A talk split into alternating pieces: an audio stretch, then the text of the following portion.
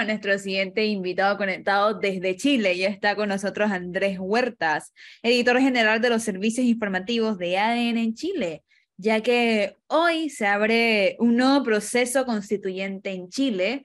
Recordemos que el pasado septiembre la propuesta fue rechazada por el 62% de los electores y bueno, como les acabo de decir, se abre un nuevo proceso y el plebiscito se va a estar celebrando el próximo diciembre. Para conocer un poquito más sobre este tema, Andrés Huerta, buenas tardes, ¿cómo te encuentras? Buenas noches para ti. Puedes encender el micrófono y la cámara para poder verte. Ahí sí me escuchan, cinco para las cinco, muy buenas tardes. buenas tardes, Andrés, ¿Cómo, ¿cómo estás? Buenas noches. Gusto de saludarles. Buenas tardes por acá en Santiago de Chile también. Tenemos un claro de día, mucho calor en la capital de la República. Hoy día marcamos más de 32 grados. Estamos acostumbrados ya en los últimos años, estimados amigos, a estas altas temperaturas aquí en, en Chile, que parece ser visto una nación fría, lejana, pero que no está ajena, estimados amigos, del el calentamiento global. Ahora, estamos en la temporada en que en Chile eh, oscurece más tarde, ¿no? Porque allá son las 8 y 15, si no me equivoco, de la noche o la tarde. Tal cual, 20 horas 15 minutos acá en, en, Santiago, la misma hora para todo el territorio continental. Oscurece tarde. De hecho, nuestro uso horario, como estamos tan al, al final, al final del globo, debería ser otro, pero estamos con el GMT-3. Por lo tanto, para los entendidos en la materia, estamos con el mismo uso horario que otras naciones que geográficamente lo tienen más natural. Por lo tanto, el sol se esconde dentro de una media hora más o menos y sale a eso de las seis y media de la mañana. Andrés, eh, ya finalmente el fiscal general está nombrado, ¿no? Sí, se ha nombrado el fiscal eh, nacional, es el jefe del Ministerio Público, la entidad que frente a los tribunales de justicia eh, persigue los delitos, los acusa, los investiga y posteriormente Em, busca y persigue responsabilidades penales. Eh, se llama mm, Ángel Valencia, él es el abogado que fue designado hace pocos días em, por el presidente de la República, Gabriel Boric, de entre un grupo de cinco candidatos para, para obtener este, este cargo y luego el Senado de la República tuvo que ratificarlo. Hoy día ingresó a su oficina por vez primera. Hoy, hoy inició su trabajo Oye, mide como, como dos metros de estatura el señor, ¿no? Altísimo. Sí, sí, de hecho hoy día se vieron fotografías bien, bien claras, ¿no? Respecto a la estatura del, del abogado. preguntarle algo. Esa la insistencia que hay de si el señor fue abogado de un señor que no sé qué problemas tuvo, ¿es una insistencia de los periodistas o una insistencia de la sociedad por, por advertir que fue abogado de este personaje? Vaya que es importante mm, la, pregunta que, me haces, Edwin, porque el día de hoy, justo el día y el momento en que estaba ingresando a su oficina el nuevo fiscal nacional, eh, el sitio de investigación periodística, un portal muy respetado que lleva varios años acá en Chile, que se llama Ciper Chile, reveló que durante eh, los últimos años el fiscal Ángel Valencia emitió en su, en su rol de, abogado 57 boletas al eh, municipio de Lobarnechea, comuna de la zona alta, el barrio alto de la capital de Chile, Santiago, cuando su alcalde era Felipe Guevara, que ha sido cuestionado además por una serie de situaciones a, nivel eh, político, de, manejo también de, transparencia, lo cual se está investigando. hoy día, en la televisión pública, en, TVN, habló Felipe Guevara, descartando un vínculo con el actual fiscal nacional, dice, lo estoy citando textual, eh, no lo conozco, me gustaría conocerlo, pero no tengo relación personal con él. Eh, claro, surge esta investigación, Edwin, eh, y, surge la necesidad de la ciudadanía y de los medios de prensa de saber qué sucedió en esa situación, porque durante los últimos 100 días y algo más, no teníamos un fiscal titular en Chile. Em, hubo dos designaciones fallidas que se fueron rechazadas por el Senado, nunca se había visto en los últimos 20 años que existe este nuevo sistema procesal penal, que se rechazara un, nombre como fiscal nacional. Por lo tanto, los ojos están puestos ahora en cuál va a ser el rol que va a jugar eh, Ángel Valencia de aquí en más. Son ocho años los que dura su, su periodo. ¿Aquí cuántos tenemos con un fiscal o procurador encargado, profe? Aquí tan solo uno en 32 años ha logrado culminar su periodo de 10 años. Uno. Todos los demás los han sacado y ha venido otro a reemplazarlo. Pero ahora tenemos uno que no es, eh, que es encargado, que no es oficialmente el... Y el que está actual es encargado, no es titular. No, no, no, es simpático. Desde la llegada del presidente, unos meses después de la llegada del presidente Cortizo. Así que tiene 20, 20 21, 22, cuatro años de ser eh, eh, eh, procurador encargado. Procurador encargado. Andrés, una pregunta. el presidente Boric marca cada vez más la caída. El otro día leí que tiene el 70% de, de impopularidad en Chile.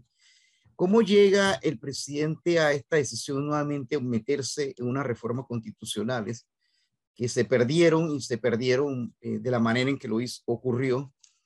Eh, ¿Entiende la prensa chilena qué lo, qué lo lleva nuevamente al gobierno a presentar o al, no sé, esta, estas nuevas reformas constitucionales que por sí pareciera que no calaron en la población?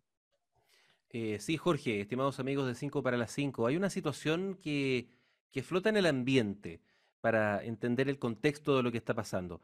Eh, tú bien lo decías, Jorge, la aprobación eh, que hoy tiene el, presidente Gabriel Boric y su gobierno llegó al 27%. Estamos citando la encuesta de una de las consultoras que funciona en Chile, CADEM, que tiene la particularidad de hacer una encuesta semanal. Hay algunas voces en Chile que eh, han dado en, cuestionar estos datos, pero es la única que tiene carácter semanal. 27% de aprobación con una caída de tres puntos en la semana y la desaprobación en la forma en que se lleva el gobierno llegó al 70% con un alza de nueve puntos porcentuales. Eh, respecto a la, al proceso constitucional, hay una situación que está en la génesis de todo esto.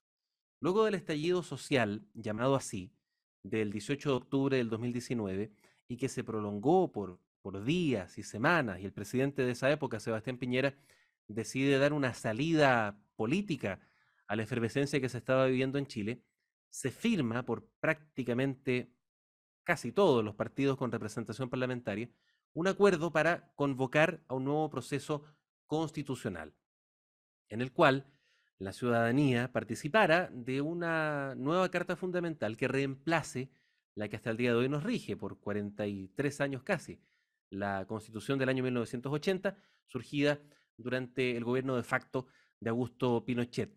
En ese aspecto se han sucedido una serie de, procesos electorales. El primero fue en octubre del 2020, donde se llama a aprobar o rechazar un proceso para cambiar la Carta Fundamental. Ese proceso fue aprobado por una amplia mayoría, todo el mundo sabe, más de 80% se instala una convención constitucional que empieza a funcionar el 4 de julio del 2021 y después de ires y venires de un año de trabajo, se rechaza el texto constitucional el 4 de septiembre recién pasado. Los eh, actores políticos, a sabiendas que este proceso podía tener una salida no auspiciosa, se ciñen y se ajustan a lo votado en octubre del 2020 y prosiguen un proceso de nueva constitución porque así lo había pedido eh, las urnas en una votación, eh, además, eh, con, amplia mayoría. Por lo tanto, el presidente Boric, que estuvo en la mesa que firmó el acuerdo de noviembre del 2019 y que ha estado a la cabeza de las manifestaciones de distintas causas, entre ellas una nueva constitución, y que además, con los riesgos asociados a, su, a su aprobación política, estuvo del lado del proceso y de la, del texto que finalmente se rechazó, ha insistido en que este proceso siga adelante. Es por eso que lo podemos conversar. Hay una serie de elementos muy recientes que, que hacen proseguir este proceso constitucional.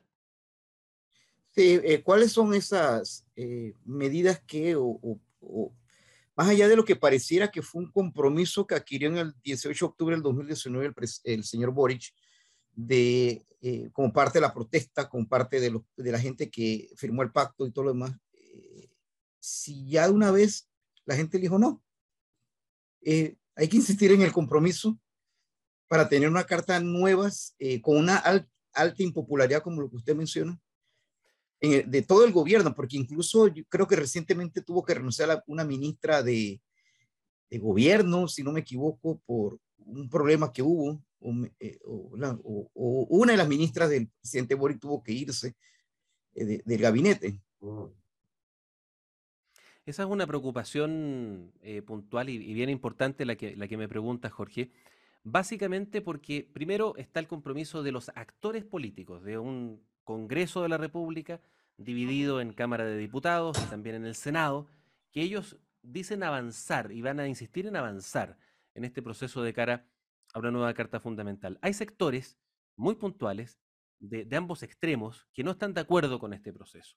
Unos que están eh, más allá de la izquierda, que han considerado este proceso como una traición a los principios fundantes del texto que se rechazó.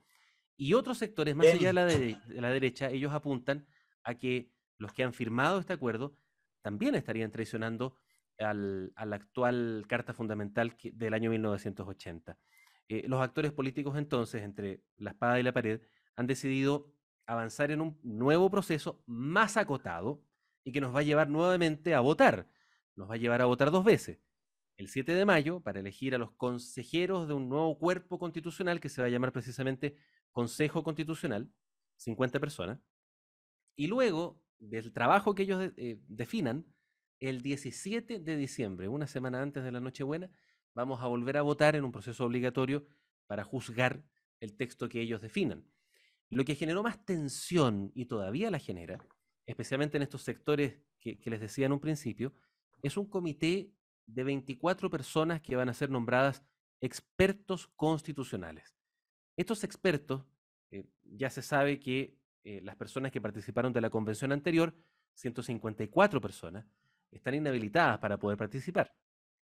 Por lo tanto, hay muchos que han mostrado un interés tremendo en participar de este, de este, de este cuerpo de expertos. Por ejemplo, el expresidente Sebastián Piñera propuso, y así trascendió a los diarios de esta capital, un listado de 70 nombres que a juicio suyo serían aptos tanto para el Consejo como para el cuerpo eh, colegiado de expertos para el proceso constitucional. Andrés, a mí lo que me llama la atención, como lo sabes, eh, los problemas en nuestros países latinoamericanos no son iguales, pero son parecidos. Acá en Panamá, por ejemplo, hay sectores de la sociedad que también insisten en reformar la constitución. Originalmente es de 1972 pero se ha reformado tantas veces que lo que queda del 72 es nada más el número. ¿no? Eh, y, el argumento es un poco el mismo que dan en Chile. Es que esa es la constitución de la dictadura. Sí, es cierto.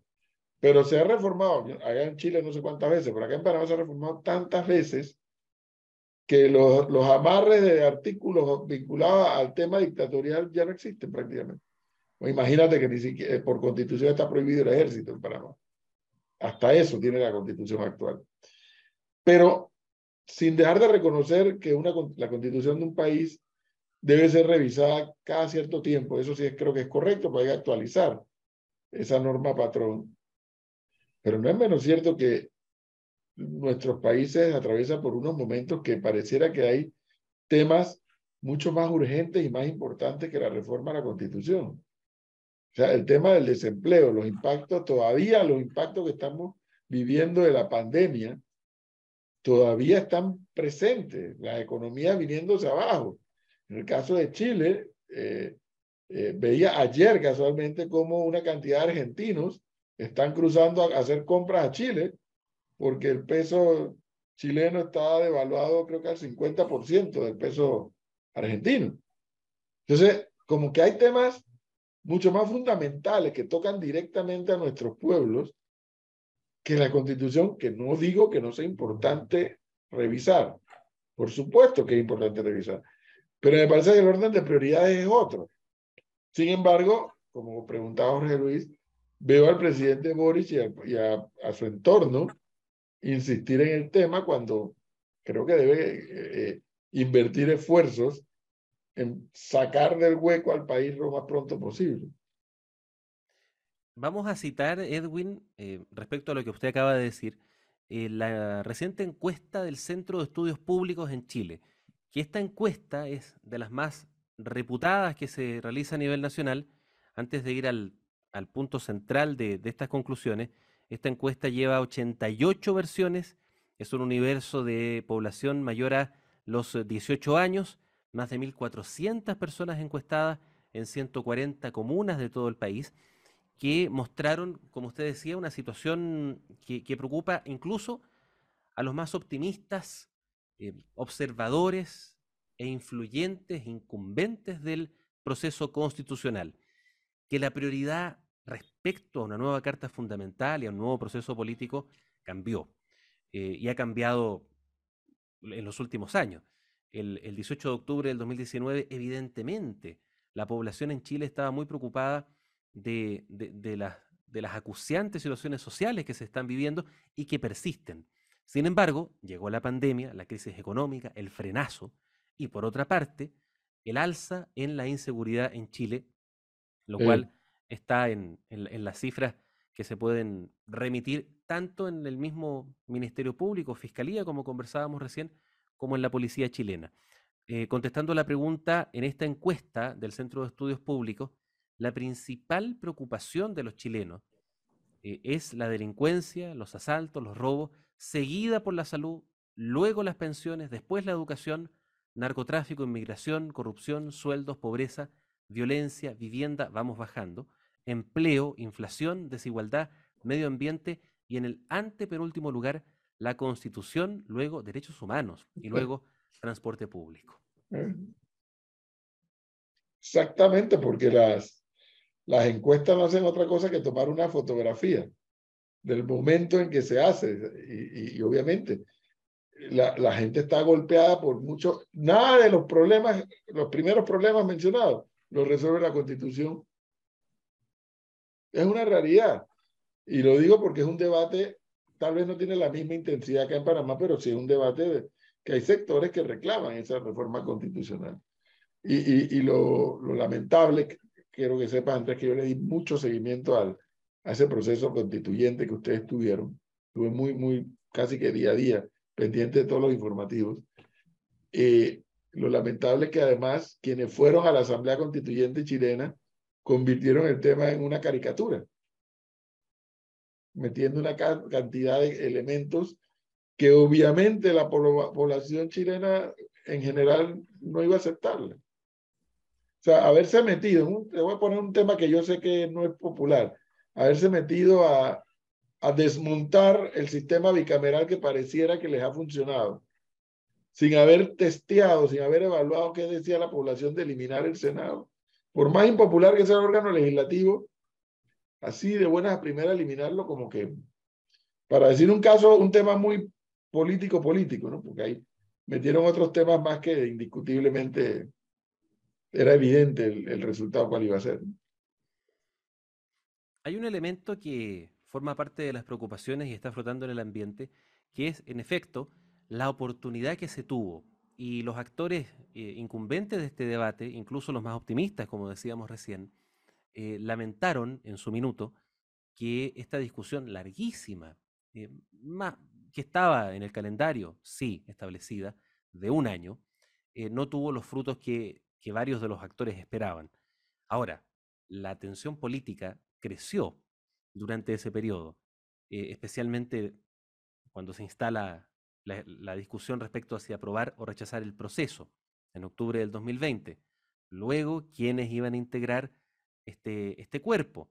Eh, muchos ciudadanos, muchos sin representación política, que no tenían detrás un partido político. En Chile los partidos políticos están en una situación muy distinta a otros momentos de la historia, como por ejemplo el plebiscito de 1988 en que se rechazó la continuidad de, Augusto Pinochet por ocho años más, en esa oportunidad eh, las personas se agolpaban no solo en los registros electorales para tener y ejercer su derecho a voto, sino que en los partidos políticos. Situación muy diferente a la que ocurre ahora, en que la desafección a la política es, bien relevante. De hecho, voy a buscar en la encuesta del Centro de Estudios Públicos cuál es la valoración que tiene la ciudadanía en, precisamente frente a los partidos políticos que son los que eh, debiesen representarnos como ciudadanos. Eh, los partidos, y en, rigor, la política está en, un último lugar. Lo vemos acá. La pregunta era, em, textual, a continuación le decía el encuestador, le voy a leer los nombres de algunas instituciones de acuerdo con las alternativas, eh, cuánta confianza tiene usted en cada una de ellas. La última, 4%, partidos políticos. Penúltima, Congreso, 8%. Em, y ahí podemos seguir. La, primera, y podemos colegir y, e interpretar, la primerísima opción la tienen las universidades. Las universidades en Chile han jugado un papel importantísimo en la cohesión social y en entender fenómenos tan terribles como la pandemia durante los últimos tres años. Eh, por eso entendemos ha tenido una, un, papel de preferencia, no así los partidos políticos. Andrés, ¿en qué se diferencia este, esta nueva aprobación de periodo de, constitucional o de periodo constituyente, perdón, al anterior? ¿Puede llegar a haber algún cambio de pensamiento dentro de la población chilena sobre, sobre, sobre este tema? Mira, Leo, la gente, em, como lo, lo, reseñábamos en las encuestas, para no citar una opinión personal, sino que las encuestas lo dicen, eh, hay una desafección del proceso. Eh, los partidos políticos están interesados en echarlo adelante y, poder eh, sacar alguna conclusión. Respecto al futuro de este proyecto, los partidos y quienes representan al Senado y a la Cámara de Diputados firmaron un acuerdo en el que garantizan una serie de aspectos que estuvieron un poco en, duda durante el proceso anterior.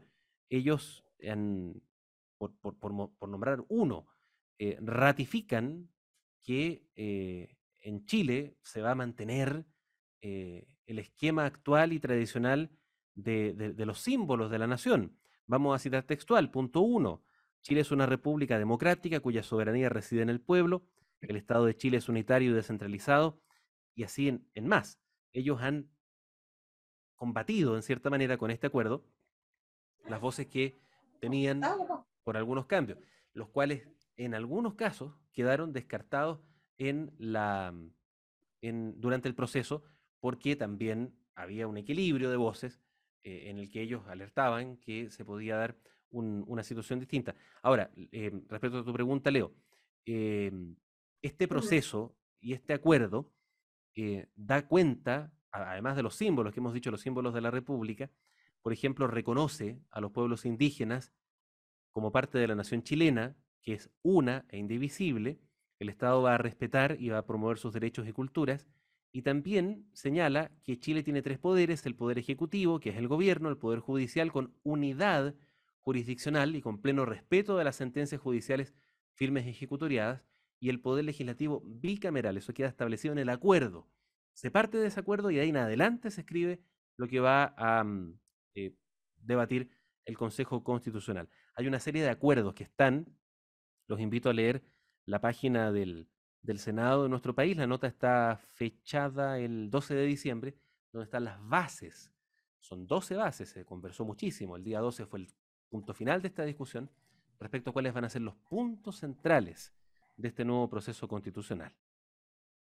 Andrés, una pregunta. Eh, casualmente yo tenía la misma eh, inquietud de, Leo y bueno, lo has aclarado de qué habían expulgado y qué había quedado de, la, de aquella propuesta eh, que se presentó ante el pueblo chileno y que fue rechazada. a nivel de la prensa chilena, ¿hay alguna inquietud de la alta o el nivel de baja popularidad y, que llega hasta el ya está rozando ya el 80% del presidente Boric con problemas, como decía el señor profesor Cabrera, sociales, económicos, el tema de la región mapuche que pareciera que se le salió de las manos al presidente y que le costó creo que la, la cartera ministerial a esta persona. ¿Hay algún temor de, de, parte del pueblo chileno o la gente en Chile de que el presidente Boric termine su periodo con tanta baja popularidad como la que mantiene? Hay un consenso, eh, Jorge, de, los actores políticos en Chile, de, un escenario transversal, eh, en que los presidentes en Chile terminen su mandato y lo terminen cuando corresponde. En el caso del presidente Boric, que comenzó su periodo el 11 de marzo del 2022, eh, constitucionalmente finaliza el 11 de marzo del 2026. Eh, este mismo debate, Jorge, se dio durante el estallido social, la continuidad del gobierno del presidente Sebastián Piñera. Así sucedió, continuó. Eh, hubo voces que, pedían su, renuncia frente a lo que estaba sucediendo en Chile. Y en ese sentido, frente a, lo que sucede ahora, son escenarios diferentes. Algunos actores, incluso de la oposición al, al gobierno vigente, han llamado a quietar las aguas y a no ejercer acciones ni de acusación constitucional, ni de eh, poner en duda la continuidad del cargo, sino que en, los tropiezos que han ocurrido y los que van a ocurrir, se busquen otras alternativas que tiene la legislatura actual, eh, que es la fiscalización del poder legislativo hacia el poder ejecutivo, y en el fondo se pueda eh, remediar lo que suceda más allá de un término de mandato abrupto, como, como se ha dado en decir. Me lo preguntaba Andrés porque yo entiendo que la, democracia chilena tal vez fue una de las que ha demostrado mayor fuerza de América Latina, creo que mm, ha sido eso. Y, tal vez por eso eh, este, un poco la confianza, pero lo que ocurre es que, como tú lo mencionas, la situación de anterior y sobre todo la de Piñera, que es la más cercana, no, eh, no tenía este cerco que tiene el cono sur ahorita mismo donde en Argentina hay convulsión, donde en Perú los presidentes duran creo que más que un papel higiénico desechable, este, y, todo el movimiento que ocurre de que eh, la gente pide, por ejemplo, mira lo que ocurrió en Brasil, que tal vez eh, no hubiera actuado rápidamente eh, este, el poder de, de, de, Lula y la gente que apoya a Lula, tal vez hubiera habido un golpe de Estado o algo peor, pero lo que te, te lo preguntaba era por eso, porque democracias que parecían que están muy sólidas han comenzado a requebrajarse. Eh, yo creo que nadie imaginaba que el presidente Boris iba a tener tan bajo nivel de popularidad en tan poco tiempo, en tan poco tiempo. Por eso te lo preguntaba. Veo al profesor Edwin antes de Yo sí, advierto que yo sí. Pero en ese nivel, profe, de 70... Sí me lo imaginé, sí me lo imaginé porque es que el, la administración Boris es producto del estallido social, nunca pierda de vista eso. Claro. en Latinoamérica tenemos la dificultad con estos sistemas presidencialistas. Los presidentes llegan con una expectativa exageradamente alta en condiciones normales. Ahora en condiciones anormales, como los chilenos llaman el estallido social, la expectativa para con Boris era inmensamente superior. Y, a, mí, advierto, a mí Boris me genera un sentimiento encontrado, porque como una nueva generación, yo sí deseo que tenga una gestión exitosa. Pero la realidad me indicaba, si es que de algo cuenta la experiencia en estar analizando política, es que la expectativa para con él iba a ser demasiado alta. Él y un grupo, a menos que Andrés me corrigiera, él y un grupo que le rodea objetivamente inexpertos en gestión pública. Que cosa una cosa, una cosa que tú seas popular ante el electorado y otra cosa cuando te sientes en la silla a tomar decisiones y a entender cómo es la gestión pública. Y entonces cuando se llegan unas expectativas tan altas, es difícil satisfacerlas. Mire, el problema, el primer, el primer problema lo tenía, yo pues me tomé esa foto con, con, con el presidente Boris siendo presidente electo cuando, cuando despachaba en, ¿cómo se llamaban? La, la, la monedita, la, la moneda chica. La moneda chica. Eh, y vi allí, lo, vi allí lo que pasaba, la cantidad de gente de la base popular chilena ahí afuera con una expectativa exageradísima. Yo me acuerdo que le comenté al camarógrafo, le digo, mira, mira lo que está viendo aquí, míralo bien. Y échame un cuento a partir del momento que este señor tome posesión. Expectativas muy, pero muy altas y muy difícil de satisfacer muy difícil. Interesante lo que dice Edwin y, lo que decía Jorge hace un instante, y con la pregunta de Leo también. Eh, Edwin, en efecto, estuvo en Chile.